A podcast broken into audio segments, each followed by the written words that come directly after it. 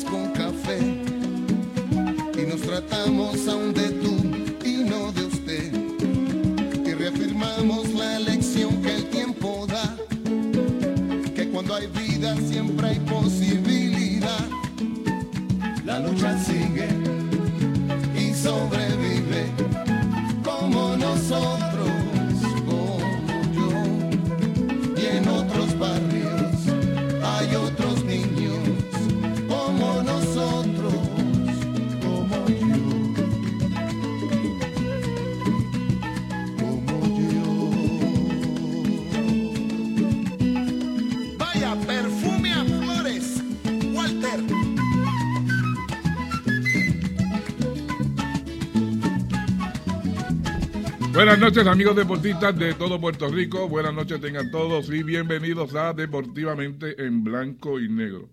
Deportivamente es una presentación de Good Quality Travel, a donde quieras viajar, de Automeca Technical College, los profesionales de la mecánica, de Taller Vega, la ley y la fuerza en hojalatería y pintura en el barrio Río Chiquito de Ponce, de Con Concreto Incorporado, compañía de construcción en general y comunicaciones, y de CERT con la tecnología más avanzada a su alcance. Hoy es martes, después de, del día de fiesta ayer, para los que los cogieron. ¿Verdad? Los que, tuvimos que trabajar, pues no, no día de fiesta, pero qué bueno que hayan pasado bien. Eh, hoy tenemos un par de temas. Eh, vamos, a, vamos a estar hablando de la pelota profesional, Miguel González. Vamos a tener a Edwin Rodríguez hoy. Se les, el equipo de Ponce seleccionó de un pote de jugadores de los otros equipos. Con eso vamos a hablar con, con Edwin Rodríguez. También vamos a tener a Luis Modesti que nos va a estar eh, analizando qué fue lo que pasó en, la, en la, ventana del equipo de, de, Puerto Rico de baloncesto, que va a estar hablando de, del equipo y, y, de esos dos juegos. Y vamos a tener también al Mando Negrón, ya que este fin de semana, el viernes, sábado y domingo, eh, no, viernes y domingo, viernes y domingo, solamente dos juegos eh, el viernes, tres juegos el sábado y luego dos juegos en la otra semana de arriba que comienza el Carnaval de Campeones y vamos a estar hablando con Armando Negrón. Pero bueno, ya tenemos a Edwin Rodríguez en la línea de, de, telefónica. Edwin, buenas tardes, qué bueno tenerte deportivamente. Sí, buenas tardes, todo bien, un placer siempre hablar con ustedes. Qué bueno, el nuevo gerente general y dirigente del equipo de los Nuevos Leones de Ponce, qué bueno, qué bueno. Mira, ya la gente estaba pidiendo ya este, información de, de cómo va los trabajos, aunque sabemos que es bien temprano, en la, todavía falta tiempo para llegar a noviembre, pero bueno, ya la gente está, está pendiente de eso y este y creo que hoy era la selección de jugadores de, del pote de, los demás equipos. Eh, cuéntanos, Edwin, con relación a eso. Sí, bueno, ya ya ayer habíamos entregado la lista, el listado de 25 jugadores que habíamos escogido en este sorteo que se llama sorteo de expansión y hoy se oficializa y se hace público de parte de la de la liga y ya esos 25 jugadores ya pertenecen a, lo, a los Leones del Ponce, eh, añadiéndose a los tres que a ya los... habíamos adquirido Criollo del Cagua. Perfecto. De ese grupo de jugadores, eh, Edwin, ¿quiénes pueden comenzar a producir mucho para, para Ponce cuando comienza la temporada? Bueno, hay jugadores ya establecidos con experiencia de grandes ligas, como un Derek Rodríguez, Alex Claudio, Fernando Cabrera. Este, hay muchachos jóvenes que, se están abriendo paso en, las ligas menores, como un Carlos Cortés, un, un infield de outfielder de, de los New York Mets, que está en AA, AAA.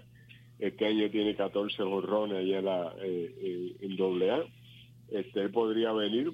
Y, ayudarnos. Y, y, hay muy buenos brazos, como puedes ver, eh, la mayoría de los, de los jugadores seleccionados son lanzadores este por ahí muy buenos brazos muy buenos brazos o sea de 20, 93 96 millas por hora que yo creo que nos pueden ayudar eh, rápido.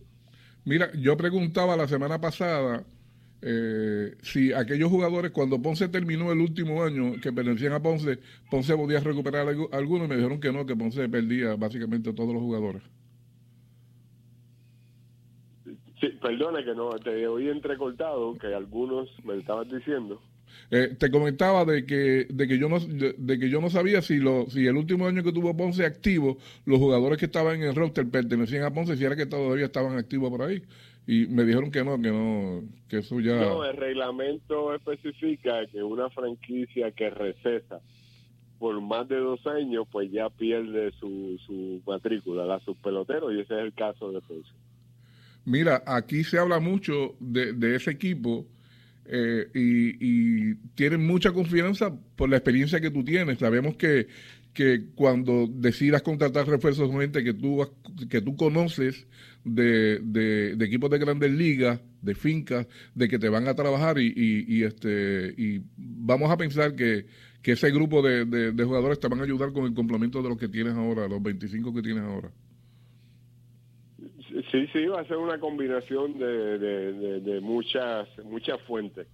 Este, ya tenemos este listado, que hay muchachos veteranos ya establecidos, hay, hay otros jóvenes. Eh, está también, eh, estamos gestionando ya eh, contrataciones de agentes libres puertorriqueños que pueden, que no pertenecen a ningún equipo de, de Puerto Rico. pero podríamos traerlo. Y están también los importados. Estos importados tenemos derecho a una, una cantidad máxima de 10 importados. Este, y sí, las mismas organizaciones de grandes ligas, pues al conocer que ya uno está en esta posición, ha estado, se han estado contactando, ofreciéndonos ya jugadores que podrían ayudarnos para esta temporada. Oye, esos 10 jugadores de refuerzo, eh, ¿va a ser 10 para todos los equipos o es que Ponce tiene, tiene eh, por ser un equipo nuevo, este, le, dan un par de refuerzos, extra? No, son 10 para todos los equipos, son eh, condiciones iguales. El año pasado creo que eran 8, pero era porque estaban participando 5 equipos, pero la misma reglamentación de la liga especifica que, que si hay seis equipos activos durante el, torneo, la cantidad de importados aumenta a 10. Así que todos los equipos de la profesión tendrían derecho a 10 importados. Pensando que todavía es muy temprano, pero te pudieras aventurar qué vas a, traer de refuerzo para si son pitchers, si son infielders, si son outfielders, tendrías más o menos una idea de lo que de lo que de lo que quieras conseguir. Sí, la, la mayoría van a ser lanzadores.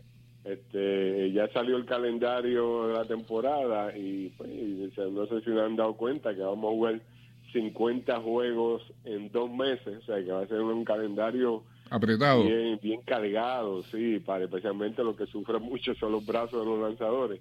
Así que la, la mayoría de los importados eh, que, que, estaríamos trayendo serían importados quizás identificando alguna ofensiva eh, por lo menos dos bateadores, especialmente de fuerza, que pueda ayudar, ayudarnos con lo que tenemos ya. Mira, 50 juegos son muchos. Hacía tiempo que no se llegaba a ese total de juegos. Sí, con doble juegos y todo. Va a estar bien cargado. De hecho, creo que la segunda semana del torneo eh, van a haber dos dobles juegos corridos. ¿sabes? O sea, ahí van a haber doble juegos corridos, un sábado y un domingo. O sea, que esa semana jugamos ocho juegos en seis días sea, que es bien cargado, para especialmente para los lanzadores. ¿El roster de los equipos será de 30 jugadores o, más jugadores? Por la situación esa que... Activo es un máximo de 30 jugadores que pueden ser 10 importados y 20 nativos o, pueden ser más nativos que importados, ¿sabes? Eh, pero eh, la cantidad máxima es de 10, de 30, de 30 jugadores activos durante la temporada. Mira, eh, una de las cosas para que Ponce pudiera conseguir eh, regresar a la liga era que el parque necesitaba mejoras. ¿Qué sabes de las mejoras que hay que hacer en el parque? ¿Cómo van? Pues mira, estamos bien entusiasmados y bien confiados de que las facilidades van a estar eh, listas para cuando empiece la temporada. Hemos estado trabajando bien, pero que bien de cerca, tanto con la administración municipal eh, como con los ingenieros y arquitectos de, FEMA y la, firma que ya eh, se identificó para que prepararan el parque y, y hagan la transición de pista de atletismo a, terreno ¿verdad? artificial de béisbol, que esa va a ser la parte difícil. Pero ya los ingenieros estuvieron en Ponce, nos hemos reunido con ellos, eh, se vinieron de, Estados Unidos, nos reunimos y ya tienen una idea eh, de cómo lo van a hacer y ya están, están eh, comenzaron a hacer todo la, el, el material para cubrir del terreno, para entonces acercándose quizás a septiembre, empezar a estar ya ese material en Puerto Rico, en Ponce, empezar a instalarlo ya. Oye, los parques ya básicamente no, no tienen eh, superficie artificial. Aquí se, aquí se tiene que hacer, obviamente, porque no van a quitar la pista después que eh, eh, arreglaron esa pista y todo el mundo comenta que quedó muy bien. Sí, no, esa pista yo estuve allí para estas últimas competencias que hubieron y está extraordinario. Este, y por lo general, por las últimas eh, décadas, aquí en Puerto Rico, especialmente los meses de octubre, noviembre y diciembre, que llueve demasiado, pues es más conveniente tener grama artificial. Bueno, Edwin, eh, el jueves vas a estar de nuevo con, con Junior Lugo, que, me lo comentó, así que me imagino que hablarán de otras cosas más. Así que gracias por tu amabilidad, por estar con nosotros y bueno, éxito, éxito a ti como, como, como, como gerente general y, dirigente del equipo de Ponce y en el plano personal, ya tú sabes que aquí estás en tu pueblo, todo el mundo te quiere, te admira, así que qué bueno que podamos echar al equipo de Ponce y, y siendo tu figura importante en ese resurgir del equipo de Ponce. Gracias y gracias por la invitación de estar con ustedes y ya nos estaremos reuniendo con ustedes más a menudo y poniendo al fanático al tanto de lo que se está haciendo y contrataciones nuevas y todo eso. Seguro que sí. Gracias, gracias, un abrazo, Edwin. Edwin Rodríguez, el, gerente general y dirigente del equipo de Ponce en el nuevo resurgir de los Leones. Vamos a aprovechar el momento para ir a la pausa en Deportivamente, que es una presentación de Good Quality Travel que te lleva a la República Dominicana, a Punta Cana y a Puerto Plata con las mejores ofertas en vuelos directos y hotel, todo incluido. Llama al 787-635-0263 para que te orientes y decidas ir a Punta Cana. Y si decides ir a Punta Cana y lo escuchaste por aquí, dice que lo escuchaste deportivamente, te regalarán un tour en, por, por, por, la ciudad de, de, Puerto Plata y en catamarán por las costas de Punta Cana, si es que decides ir a eh, a, a, la República Dominicana. Disculpen, es que casi no estaba viendo el, el, Pero bueno, llamen al 787-635-0263 para que se, se pongan al día en las ofertas y lo que pueden hacer para llegar a la República Dominicana y nos preparamos para irnos a la República Dominicana. Una sola forma de escucharnos. 550. 50. WPAB 550. CERT, tu centro de imágenes diagnósticas con servicios de rayos X, CT scan, MRI, Open MRI, sonografía, mamografía, tomosíntesis de seno y PET scan. Además ofrece tratamiento de radioterapia para pacientes de cáncer. Todos nuestros centros cuentan con radiooncólogos diariamente y cuatro aceleradores para tratamiento ininterrumpido. Comunícate a nuestros centros ubicados en Ponce 842 2478 en Yauco 4920260 y Guayama 6860090. De lunes a sábados desde las 7 de la mañana. Sir, empatía, calor humano y sensibilidad nos distingue. Horario especial de lunes a viernes de 7 de la mañana a 3 de la tarde. Llámanos para coordinar tu cita. Good Quality Travel. En Good Quality Travel le ofrecemos las mejores ofertas con los mejores y más variados destinos para ese viaje soñado. Llámenos a los teléfonos 284-1407, 284-1410 y libre de costo al 635-0263 para ayudarlos a planificar su viaje. Good Quality Travel. A donde quieras viajar. Y ahora continúa deportivamente en blanco y negro por WPAB 550. Regresamos a Deportivamente, que es una presentación de Automeca Technical College, los profesionales de la mecánica de Taller Vega, la ley y la fuerza en hojalatería pintura en el barrio Ciudad Chiquito de Ponce, de Con Concreto Incorporado, compañía de construcción en general y comunicaciones. Llámate champú al 939-350-6060 y de CERT con la tecnología más avanzada al alcance. Vamos a hablar ahora de baloncesto. Este fin de semana pasó, bueno, terminó el lunes, eh, ayer, eh, la ventana de, del baloncesto donde Ponce jugaba, Ponce no, Puerto Rico jugaba con, con Estados Unidos y después con México. Salió uno y uno. Vamos a hablar con Luis Modesti sobre eso. Luis, buenas, buenas tardes, buenas noches, qué bueno tenerte con nosotros. Saludos, ¿cómo estás? Todo bien, Luisito, todo bien. Aquí eh, Vamos a hablar un poquito de, de, esa serie, pero antes de, analizar los dos juegos, Luisito, ¿qué te pareció la selección del equipo de Puerto Rico? los jugadores, la selección de jugadores.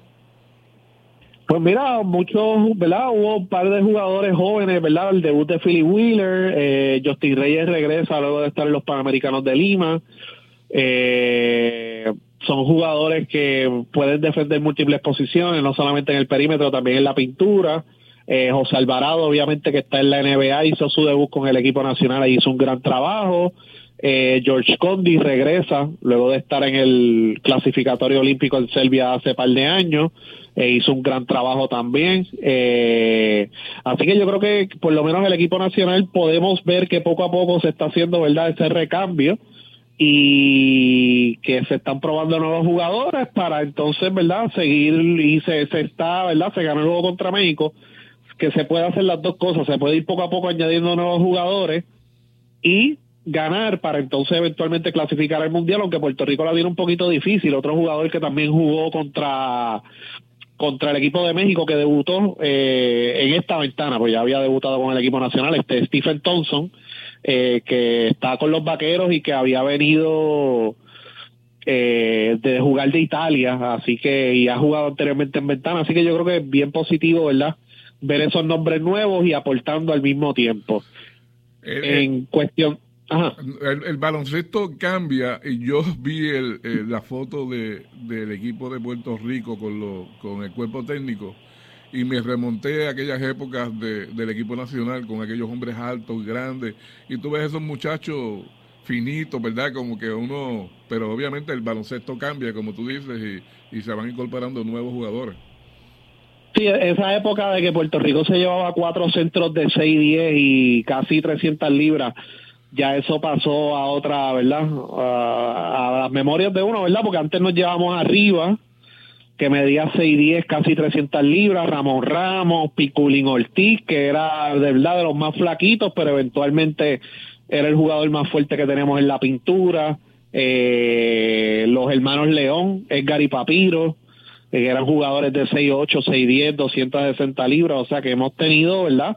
durante los 70 y los 80, el Brown, etcétera, jugadores altos, ¿verdad? Fuertes, que pueden, ¿verdad? Eh, que, que se porque el baloncesto se jugaba más o menos, ¿verdad? En la pintura, ahora no, ahora es perímetro, eh, habilidad atlética, eh, triple, eh, velocidad, etcétera, o sea que manejo de balón, o sea que, que el baloncesto ha cambiado en los últimos 20 años y Puerto Rico pues ahora cuando tú ves la foto ves muchos jugadores de 6'6", pero que no pasan de las 220 libras muchos de ellos. Así mismo. Que es un baloncesto diferente, más atlético ahora. ¿Tú crees que, que en ese equipo se quedó algún jugador que hubiera podido estar?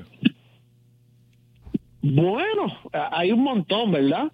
Lo que pasa es que tenemos ya sobre seis jugadores en la en la liga de verano de la NBA que se está jugando ahora mismo pero sí hay un montón de nombres, o sea, eh, ¿verdad? Los fanáticos que siguen el equipo nacional han mencionado un montón de jugadores, ¿verdad? Que, que pudieron haber estado ahí y haber aportado, pero pues cada cual tiene su situación diferente, compromisos diferentes.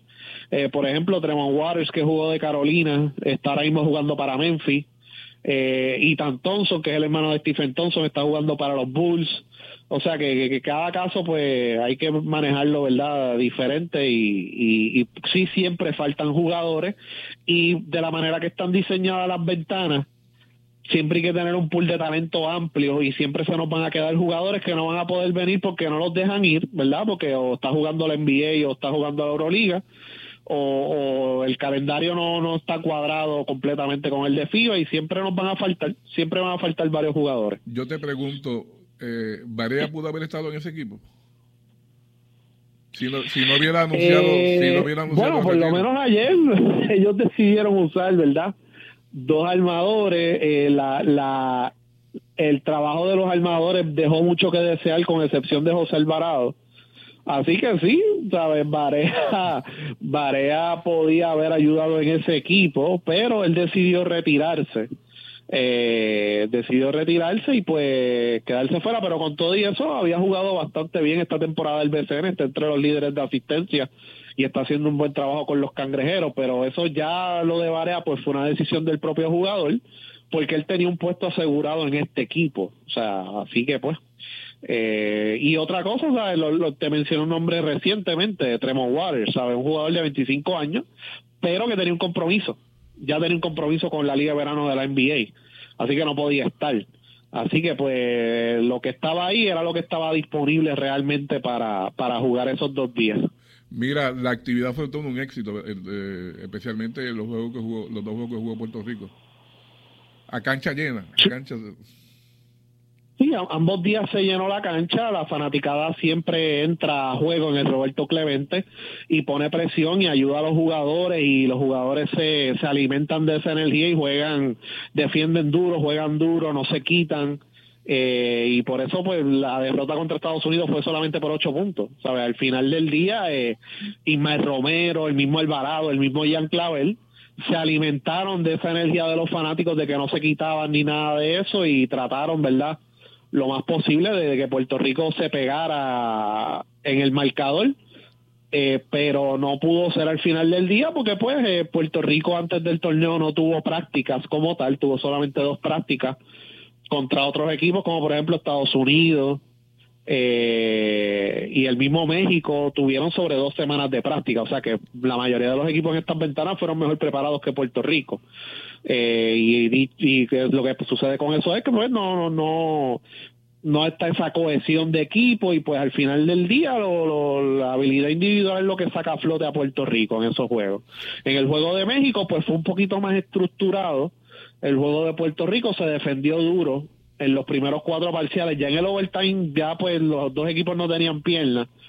Y pues México tomó mucho tiro abierto pero los falló casi todos y entonces pues Puerto Rico supo aprovechar mejor esas posesiones en el lado ofensivo, no permitió segundas oportunidades, movió mejor el balón, involucró mejor a otros compañeros eh, y al moverse mejor el balón pues Justin Reyes tuvo un buen juego, eh, Jean Clavel, Chris Ortiz, eh, cada cual, todos los que entraron en cancha, ¿verdad? Con excepción de Gary Brown, que no era su noche, eh, aportaron de una forma u otra a la victoria y eso yo creo que define más lo que debe hacer un equipo nacional que depender de dos, tres jugadores para ganar noche tras noche. ¿sabes? Si todos aportan, si todos defienden, si todos aportan el lado ofensivo, pues tu probabilidades de ganar son más altas que tratar de depender de dos jugadores. Porque, por ejemplo, en el juego de Estados Unidos, Clavel y Alvarado tiraron 32 veces al canasto. Eso es demasiado, prácticamente la mitad de los tiros. Ya en el juego de ayer, pues se redujo un poco eso. Obviamente se repartió el juego mucho mejor. Ya al final, los últimos minutos de juego y en el tiempo extra, pues esos jugadores que tienen una habilidad individual bien por encima del promedio, pues tomaron la batuta y le dieron la victoria a Puerto Rico. Pero ese primer día pues se notó que Puerto Rico no se preparó muy bien para el torneo. Luisito, eh, ¿Se confió el equipo de Puerto Rico a mitad del partido con la ventaja que tenía? Sí, o sea, Puerto Rico dominó la mitad, yo creo que fue 51 a 35. Entonces, en los primeros dos minutos del tercer parcial, se estaba pitando mucha falta. Los árbitros que estaban pitando de una forma en la primera mitad, de momento no, no permitían contacto. Entonces, el equipo de Puerto Rico no solamente se sobreconfió, sino que también se desconcentró porque estaba peleando con los árbitros. Y entonces, y obviamente yo puedo entender la molestia de los jugadores con los árbitros porque era demasiado obvio que, que la mayoría de las cosas que estaban pitando eran en contra de Puerto Rico. Ya en la segunda parte del tercer parcial empezaron a pitarle cosas en contra de México, estaban como que tratando de balancear.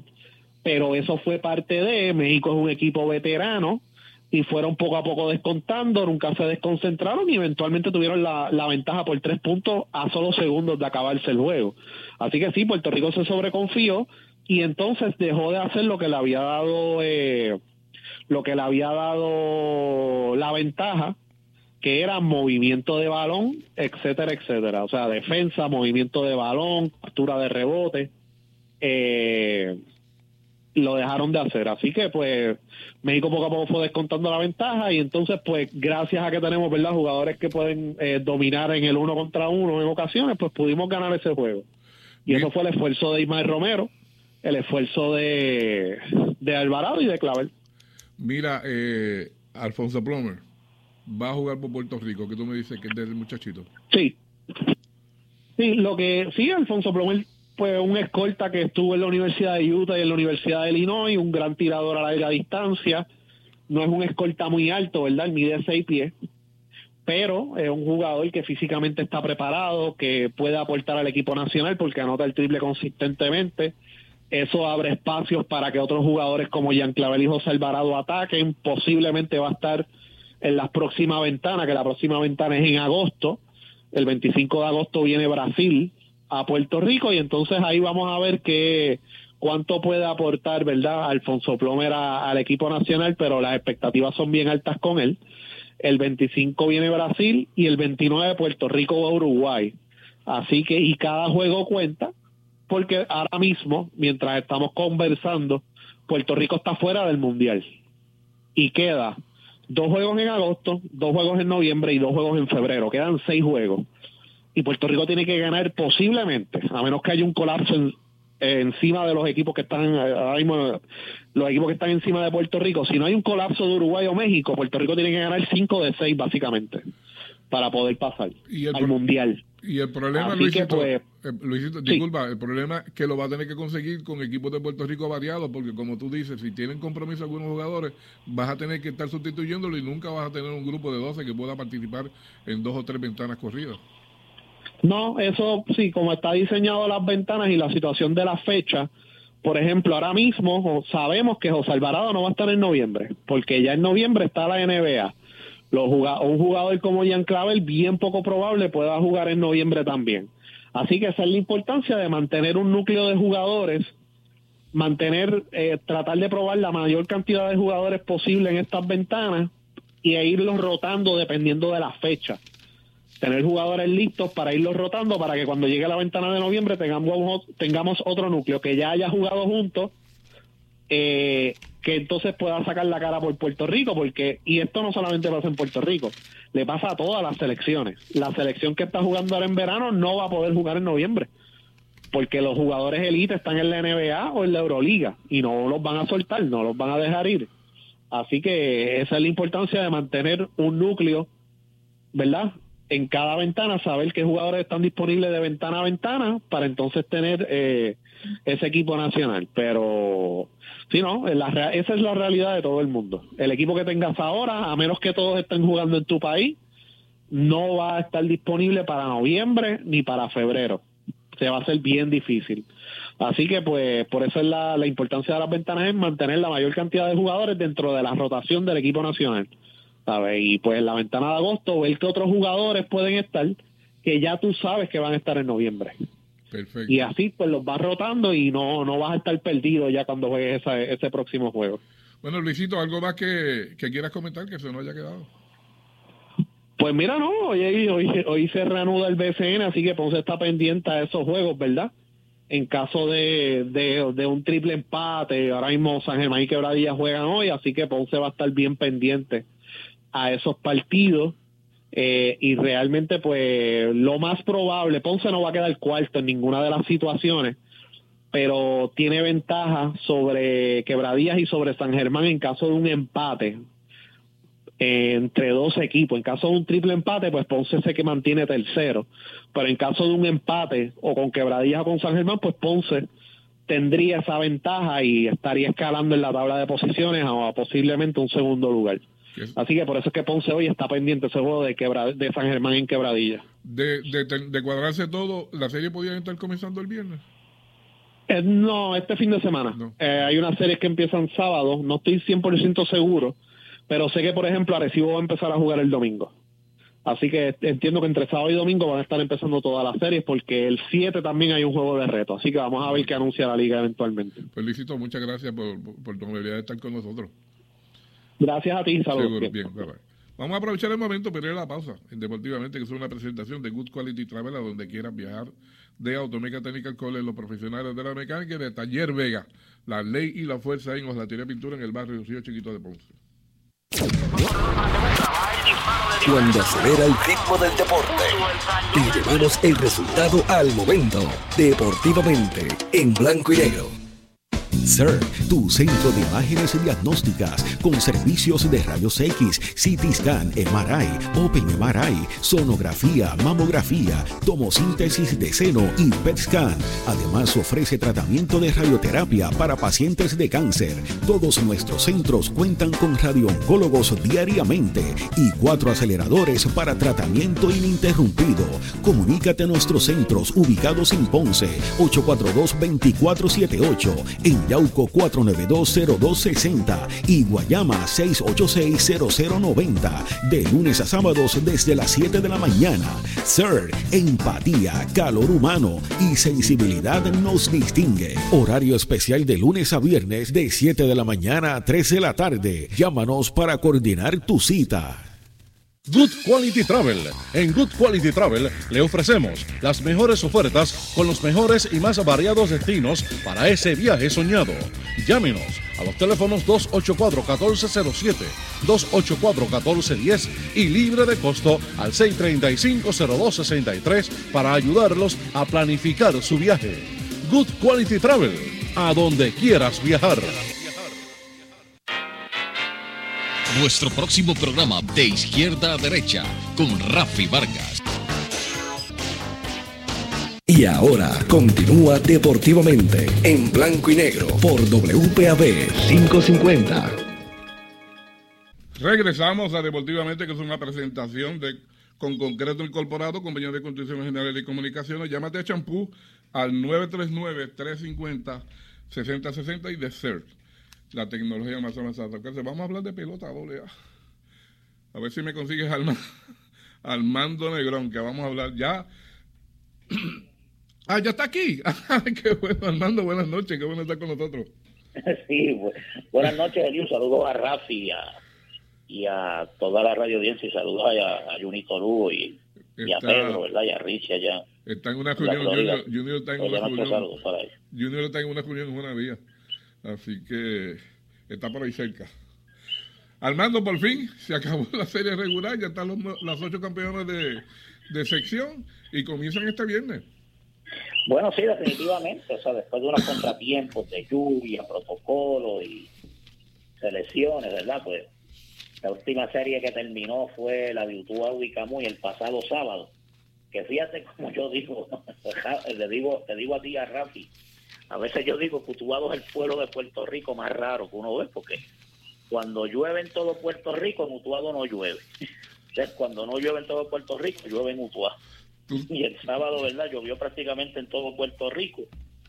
Y en Utuado se pudo jugar ese sexto partido, ¿verdad? Para bien gracia de que fue decisivo para el equipo de Camuy, que pudo completar los ocho campeones. Y nada, arrancar el viernes el sistema de 2-3-2, todos contra todos, de una sola vuelta que se jugó por primera vez el año pasado y fue efectiva, que fíjate, que si fue efectiva, que hubo que ir hasta un juego de desempate. El equipo, no me acuerdo si fue Salinas, con, no sé si fue con, un, con uno de los equipos, ¿verdad? que tuvieron que ir un juego decisivo. Y, y ahí pues pudieron cuadrarse los equipos. Pero nada, aquí yo veo, ¿verdad?, que el que logre cinco victorias está dentro y con cuatro estarías asegurando. Aquí el fin de semana clave es el segundo. Y lo explico por qué. Porque el sistema son dos este fin de semana, que es viernes y sábado. Se deja el domingo para cualquier reasignación. Entonces, el, el, el segundo fin de semana son tres juegos, que es viernes, sábado y domingo y el último son dos, que se juega viernes y sábado, dejando el domingo disponible por si hay alguna reasignación de algún juego suspendido en la marcha. Abre el viernes, fíjate, Juncos va Salinas, Camuy va Yabucoa, Hormigueros va y Lajas va Guaynabo. Eh, esos son los, los juegos del viernes. Mientras que el sábado, Salinas va Lajas, Yabucoa y los Migueros, Calle iba y la Camuy y Guaynabo en Junco. Muchos amigos han caído y decían, oye Armando, si se diera el, pareo de los Cabrera en Camuy, pero no creo que se vaya a dar, ¿verdad? Porque usted tiene que arrancar ganando y usted es su mejor lanzador, lo quiere utilizar en el primer juego. Y eso eh, es lo que se ve que no va a ocurrir. Así que a menos que no haya una suspensión por lluvia y entonces no se juegue en Calle y entonces pues que allá iba Camuy, entonces lo, ahí, ahí se pueda dar, pero yo creo que va a ser un poco cuesta arriba. Oye, hay unos parques alternos, este Liu, este, porque hay equipos, pues, como por ejemplo Salinas, el parque es pequeño, y Máximo el otro fin de semana que tiene los juegos como locales, eh, aparte de que el parque es pequeño, pues se va a enfrentar a dos grandes equipos de grandes fanaticadas, como es este el equipo de Yabucoa el sábado 16 y a Calle el domingo 17, que son dos equipos de las fanaticadas en ese carnaval. Entonces, pues han decidido, y aparte de que hay un festival grande allí en Salinas, que es el Festival del Mojo, que es famoso allí en Salinas, y, y es de mucho movimiento para el pueblo, pues entonces Yabucoa, que no tiene estadio, va a jugar en Humacao, pero cuando juegue frente a Calley, va a jugar frente al el Parque de las Piedras. O sea que, ese viernes ¿verdad? va a jugarse en las Piedras. Y esto, ¿verdad? Porque el Parque de, las Piedras es más cómodo que el que en cuanto a capacidad que el, que el Parque de Humacao. Mira, y que de Humacao a la Piedra, de Humacao a la Piedra se llega caminando. No, no definitivo, tú, tú te montas en esa 30 y llegas a todos los parques, a Bunco, Humacao, Las Piedras, a San Lorenzo. Oye. todos esos parques del este. Y entonces, cuando Calle juegue con Salinas, Salinas va a jugar en Sidra, tanto el juego del sábado 16, yo Calle en Yabucoa el viernes 15. Entonces, Yabucoa en Salinas y Calle en Salinas, Salinas va a jugar en Sidra. Claro, Salinas había estado usando el parque de Calle, pero como Calle va a jugar, no va a jugar en la casa del trompo, como decimos. Pero fíjate, va a jugar en un parque que Calle conoce bien, que es el parque de Sidra. Eh, donde pues, prácticamente los toritos juegan todos los años, los equipos de la sección central. Y Salinas pues optó por esa opción. Se estaba hablando del Sola Morales, pero no sé qué pasó, ¿verdad? Que no sé si hubo permiso de parte de la administración en Cagua para jugar esos juegos allí. Y eso es para que veas, Eliu y amigos que nos escuchan, la falta que hacen los parques en el área azul. Ahora mismo, en el área azul prácticamente no hay parques disponibles. Imagínate que Salinas pudiese haber jugado pues, un parque de Juanadías estable, o si el Paquito Montaner, que se espera que Ponce vaya a jugar este año, esté estable. O sea, tiene que invadir a un parque del área central para poder jugar estos dos choques ante grandes fanaticadas como ella Yabucoa y Calley. ¿Eh? Y, realmente, ¿verdad? La, la necesidad de, bueno, el año pasado tuviste la temporada regular en el sur. Tres equipos tuvieron que jugar en Villalba porque no estaban disponibles los Imagínate, y ese parque de Villalba que no tiene estacionamiento, que es pequeño, que... No, no definitivo. Pero vamos a ver, ¿verdad? Si está estructurado el itinerario. Son dos, tres y dos. De los ocho entran cuatro. Y entonces se hace un standing entre los cuatro, uno y cuatro, dos y tres. Van a las semifinales para sacar los dos finalistas. O sea, que si el tiempo va, no hay contratiempos y todo, nosotros estamos visualizando que la temporada pudiese estar terminando más o menos a mediados de septiembre por ahí. Y con, porque todas las, después de estar dos, de este un hobby, las series son de 7-4. Así que, que vamos a ver, va a haber una situación, ¿verdad? Por ejemplo, hay equipos que tienen peloteros colegiales que se le van a ir en agosto cuando empiecen las clases universitarias. Y también hay que ver que el, tercer fin de semana, como te dije aquí, es clave. Y yo en eso veo a Calle con una ventaja, que Calle tiene tres iniciadores sólidos, con Freddy Cabrera, Jesús Ortiz y José Carlos Burgos, y en una emergencia tiene un cuarto que es el, hermano José Carlos Burgos.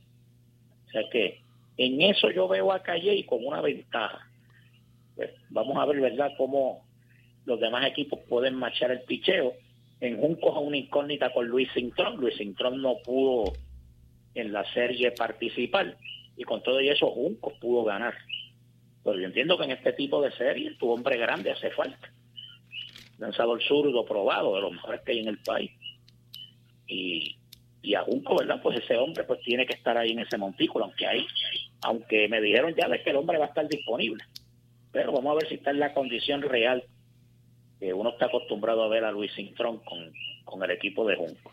Oye, Armando, cuando hablamos de, de parques y que Salinas tiene que mudarse eh, a Sidra, cuando uno está acostumbrado a jugar en un parque, tú conoces los elementos, para dónde va el viento, dónde te tienes que, colocar para, para, hacer el coronman, para dónde sale la bola, cómo rebote, ¿sabes? Cuando tienes que jugar en otro parque, ¿cuánto pudiera afectar este, a Salinas jugar en Sidra? Tomando, tomando esas este, consideraciones que te estoy dando. Para eso tú también tienes que practicar en el parque, para que lo conozcas. Fíjate, yo me acuerdo en los años cuando se jugaba en Cagua, los equipos practicaban, ¿por qué? Por la grama artificial.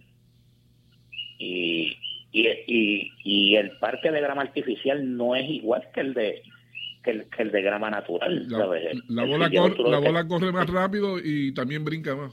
No, definitiva, tú ves que el fildeador juega bien atrás, no juega adelante, juega adelante en las situaciones de juego. Pero pero realmente, ¿verdad? Pues no, no juega en, en, la posición que uno, que uno ve, claro. Ya aquí en Puerto Rico, si no me equivoco, es el Bison y el, no sé cómo vaya a venir el Montaner, si va a ser de grama natural. Creo que, creo, que, creo que va grama artificial porque tienen que proteger la pista. Tienen que proteger la pista, correcto, sí. Pero tú buscas en Estados Unidos, ya los parques no artificiales los están eliminando todos. Ya no hay, ya no hay, sí, ya no hay, ya no hay parques con grama artificial. Por eso ya los eliminaron y es por, y también es por las lesiones de los jugadores. Tú tienes que jugar con, con unos zapatos especiales y todo, porque con los, los llamados ganchos regulares crean muchas lesiones en la espalda a los jugadores. Pero vamos a ver, ¿verdad? Hay que aclimatarse. Yo me imagino, ¿verdad? Que, que Ricky, ¿verdad? Que es un apoderado bien astuto, pues a lo mejor hará dos prácticas allí antes de ese fin de semana, que son de tres juegos, y, y pueda ir al parque de Sidra también a, a ver. Y claro, vuelvo y repito, son ante dos grandes equipos de gran fanaticada, que ya buscó y Calley. Y, en el juego contra Calley, pues Calley, ¿verdad? Conoce ese parque porque juega todo el año allí cuando visita Sidra en la temporada regular y en la serie.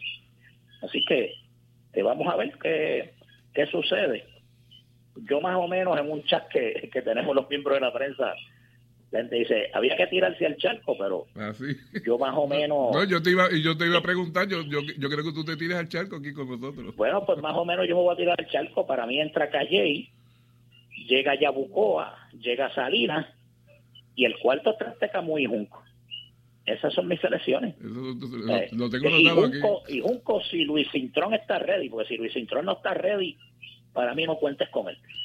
Y Camuy, ¿verdad? Con la llegada de Cabrera, claro, este muchacho Gregorio Reyes, un muchacho colegial, igual que Jonathan Pacheco, son muchachos de brazos fuertes, pero Camuy tiene que aprovecharlos ahora para meterse de, lleno, porque si se le llegan a ir, pues entonces Camuy va a tener problemas.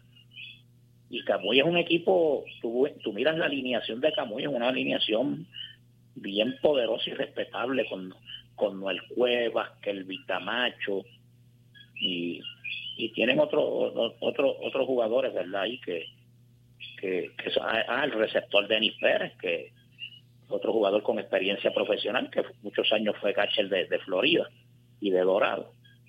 Así que yo entiendo, ¿verdad?, que ahí debe estar los cuatro. Guainabo, pues depende de, de Héctor Hernández, pero Héctor Hernández va a tener tres salidas y tendría que ganar las tres y buscar, entre otros, lanzador que tenga Lino Rivera, que pueda ganar un, cuarto juego, un quinto juego. Ahora, si Héctor Hernández le pierde una de las salidas, pues ahí va, ahí va decayendo el equipo de Guaynabo. El equipo de Hormigueros, este muchacho Brian Marrero, que jugó en la sub-23, que, es un muchacho, ¿verdad?, que puede, pero vamos a ver quién, quién lo ayuda en, en, este, este tipo de series. Lajas tiene unos veteranos como Seco Martínez, Juan Caballero, que lanzó con Salinas, Cachaco Ramos, este, Ares de la Cruz. Son unos pitchers veteranos que pueden ayudar. Y, pero hay que ver cómo, lo, lo, lleva la, la, dirección de la pero yo veo verdad que los otros equipos verdad se ven un poquito claro yo no he visto verdad bien la, la composición pero por los nombres es lo es lo que lo que he podido ver pero un desliz de esos equipos por, por una lesión o algo, un contratiempo, pues entonces pudiera cambiar la tabla. Pero yo visualizo esos, esos cuatro, y por lo menos los primeros tres, porque Yabucoa con este muchacho Pinto y Cristian González son dos lanzadores sólidos. Y, y Salinas con Yadier Rolón y Miguel Fontana son dos lanzadores sólidos y el equipo de ofensiva. Y, hay que ver que Salinas pueda producirlo ofensivamente, porque en varias de las series el equipo de Salinas ha ganado porque el picho ha hecho el trabajo. Y la ofensiva, ¿verdad? Que es un equipo que, que produjo bien durante la temporada regular, pues puede estar ahí. Pero yo veo esos tres, entonces el otro, pues Camuy y Junco, vuelvo y digo, todo depende de la participación, de cómo esté Luis Intron. Pudiera ser el otro.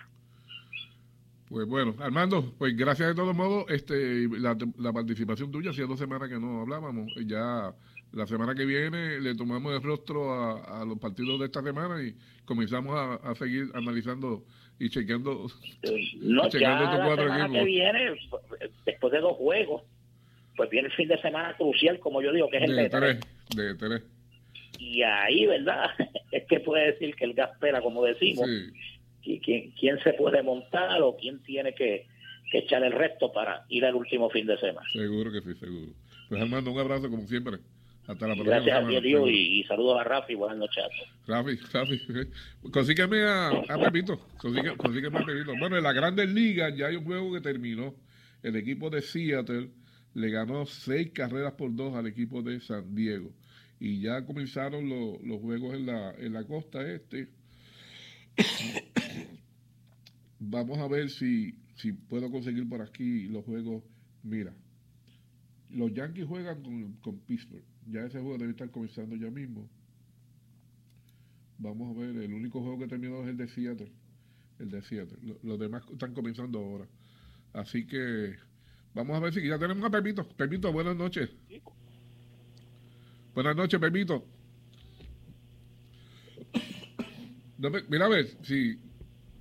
Hello, Pepito. Hello. Ahora, ahora te. Ahora te- Sí, es que no te escucho, Liu. no te apures que yo te escucho clarito, clarito. Clarito. Pues mira, gracias, Liu. Me sorprendiste hoy lunes. Sí, discúlpame, adelante, discúlpame, estamos discúlpame. dispuestos a cooperar Ah, no, seguro. con deportivamente. Vamos a hablar de este Eliu de voleibol rapidito. Mira, esta es la última semana del voleibol superior femenino. El standing, yo te había dicho a ti al comenzar la temporada Que cagua. que, que Máximo Cagua podía perder tres juegos en toda la temporada. Y cuidado, eso fue lo que yo te dije, ¿verdad? Yo creo que, me- Este, yo creo que, en este creo- momento está primero con 12 y 2. Tiene 36 puntos, le quedan dos juegos. Este, y oye, ha perdido dos juegos con Colosal. Uno en cinco parciales. Y en el último juego, este fin de semana, perdió en tres parciales en Guaynabo. Creo que fue el juego, no recuerdo, creo que fue en Guaynabo luego, que juega a Cagua. O sea, que ha dado una sorpresa este Colosal, este, ganándole dos juegos en la temporada. El único equipo que ha derrotado a Cagua. Colosal tiene 8 y 6, 24 puntos. Esos dos equipos ya aseguraron. Entonces, hay una lucha por la tercera, cuarta y quinta posición, y la quinta no cuenta. Porque Junco tiene 5 y 8, tiene 16 puntos. Manatí 5 y 8, 15 puntos. Y Naranjito 4 y 10, tiene 11 puntos. Naranjito, para desbancar a, a Manatí, tiene que ganar dos juegos por lo menos en tres parciales para tener 16 puntos y que Manatí no, no gane un juego. Por ejemplo, esta semana a Junco le quedan tres juegos. Oye, tiene dos juegos con Cagua, jueves y sábado. Y juega un back to back con Manatí el domingo. Naranjito solamente le quedan dos juegos. Eh, por eso es que Naranjito tiene menos posibilidades de clasificar porque tiene 11 puntos y solamente le quita dos juegos. Por lo menos Junco tiene tres juegos todavía. Juega el miércoles con Manatí. Un juego bien importante porque de ganarlo en tres parciales estaría un punto abajo de Manatí. Pero si lo pierde, ese juego del miércoles, pues de, este Naranjito se eliminaría. Este, y el sábado con Corozal. Y Manatí juega el miércoles con Naranjito, que era el jueves que estaban hablando ahora. El, el jueves en un back to back, Manatí, con Corozal y el domingo con Junco. Bien interesante que está. Y termina la serie regular, termina el domingo. Luego el uno juega con el 4, el 2 con el 3. Esas Esa series serie son, esas series el son de, domingo. Me imagino que comience el miércoles la semana que viene, creo yo. Pepito, Porque el torneo, se va- yo creo que después que termine la serie semifinal, el torneo se va a parar porque el equipo de Puerto Rico, el 29, juega en Croacia una serie donde hay ocho equipos para buscar un, un espacio de un solo equipo, de ocho equipos, entra uno a la Liga de las Naciones el año que viene. Pero lo, interesante es que el 29 de, de julio Puerto Rico juega con Camerún y, y ese equipo va a jugar contra Puerto Rico en el Mundial. Que sería bueno para una medición ya de Puerto Rico para el Mundial, aunque es muy temprano. Y no sabemos si Puerto Rico va a ir con todo el equipo, ¿verdad? La información que me ha llegado es que Puerto Rico va a llevar pues las jugadoras que estén disponibles, que quieran ir, porque no es un torneo demasiado importante, ¿verdad? Pero la, las jugadoras de Puerto Rico están en muy buenas condiciones porque aquí se está jugando, aunque no practiquen mucho, aquí se está jugando voleibol superior. Eso sí, que me llega la información por lo menos que dos de jugadoras de la selección nacional como Diana Reyes y Pilar Victoria este, han dicho que sí, que van para ese equipo, pero es muy temprano, todavía no han dicho la selección, nosotros más tarde informaremos entonces cuando se está acercando la fecha cuál es la selección que va a ir para Croacia. Eh, el torneo debe estar yo creo que suspendiéndose como el 24 o 25 de, de, julio. Y Elio, hablando de voleibol también, mira, yo había mencionado en semana anterior la Liga de las Naciones, pues ayer terminó la, lo que llamamos nosotros la serie regular, una liga donde hay mucho, mucho dinero. Clasifican ocho. Pues mira, el próximo julio 13, los ocho equipos quedaron, y va a ser en Turquía, los ocho equipos quedaron este de la siguiente forma. Estados Unidos va a jugar contra Serbia, y eso es un juego. Si tú pierdes, te eliminas prácticamente. Turquía contra Tailandia. Italia contra China, un gran juego. Y Brasil contra Japón sucesivamente están jugando dos grupos y hacen como un standing pequeño y después se cruzan y creo, no sé si es cierto, pero creo que ahí el ganador se lleva casi de un millón de dólares. O sea, de mucho, de mucho dinero. Bueno, chavo, bueno, chavo, bueno, chavo. ¿Perdón? Bueno, chavo. Sí, buen dinero, buen dinero. Mira, Liu, y ya me estoy preparando porque quedé del viernes visitarte. Sí, para lo del Mundial de, este, Atletismo. Lo que vamos a hacer, yo sé que cuando yo hice el análisis de, atletismo para los Juegos Olímpicos, yo cogí cuatro programas de, de, de, de Junito. O sea, porque cogí este las cajeras femeninas, después cogí las cajeras masculinas, después cogí el campo femenino y el campo masculino. En esta ocasión no nos va a dar, no nos va a dar esa, ese chance, esa oportunidad pero sí por lo menos el viernes voy a coger de 100 a 1500 metros de hombres y 100 a 1500 metros de mujeres por ahora y por encimita a dar un poquito de campo así por encimita para ver si podemos completar porque porque ya la otra semana de arriba que no nos va a dar break empieza el mundial que es el 15 ¿entiendes? Y ya el viernes creo que estamos como a 9 el viernes estamos a, a 8 a 8 el viernes y ya para, para el próximo viernes es 15, que no va a dar break, a menos que en la semana pues tú tengas oportunidad y podamos hablar de, del campo de, para ese gran torneo, que es el Mundial de Atletismo, y así dio muchísimo, yo no recuerdo muchísimos, muchísimos años que no se celebraba en acá en América, especialmente en Estados Unidos. Oye, Pepito, perdóname, no, no te vayas todavía porque es que antes de terminar del voleibol, pensaba si ya estaban hablando de los valores del año. Porque yo quiero no te estoy escuchando, tienes que ponerte en altavoz. Pues mira a ver, mira a ver si me escucha. Mira a ver.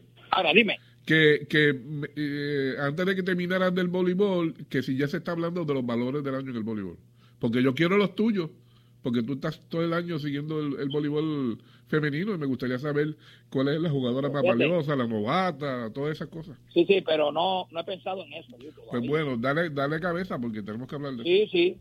Ah, no, seguro que sí, seguro que sí. Ya la próxima semana, pues, especialmente la jugadora más valiosa. Hay que esperar este fin de semana. En estos momentos, para mí, para mí, para mí en estos momentos, yo creo que la muchacha de que vino de invitada y sustituyendo a ver si jugaba un par de jueguitos y, la sustituía a Peyton Caffrey de, de Corozal. Para mí ahora esa muchacha para mí ha cargado ese equipo de Corozal ante el ausentismo de Dari Santana que no estuvo presente en el último juego y, y no ha podido ser la jugadora que ha sido siempre. Esa es una de las jugadoras a veces a la persona no le gusta que una escoja jugadora de los equipos que, que dice uno bien fuerte, ¿verdad? Pero la hawaiana que juega con Cagua también ha jugado muy bien, lo que pasa es que ese, ese es un, ese es un, equipo súper poderoso. Y yo creo que esa es la candidata más fuerte en este momento porque no veo en Manatí nadie sobresalir. Y en Naranjito, con los problemas que ha tenido de los cambios, pues tampoco.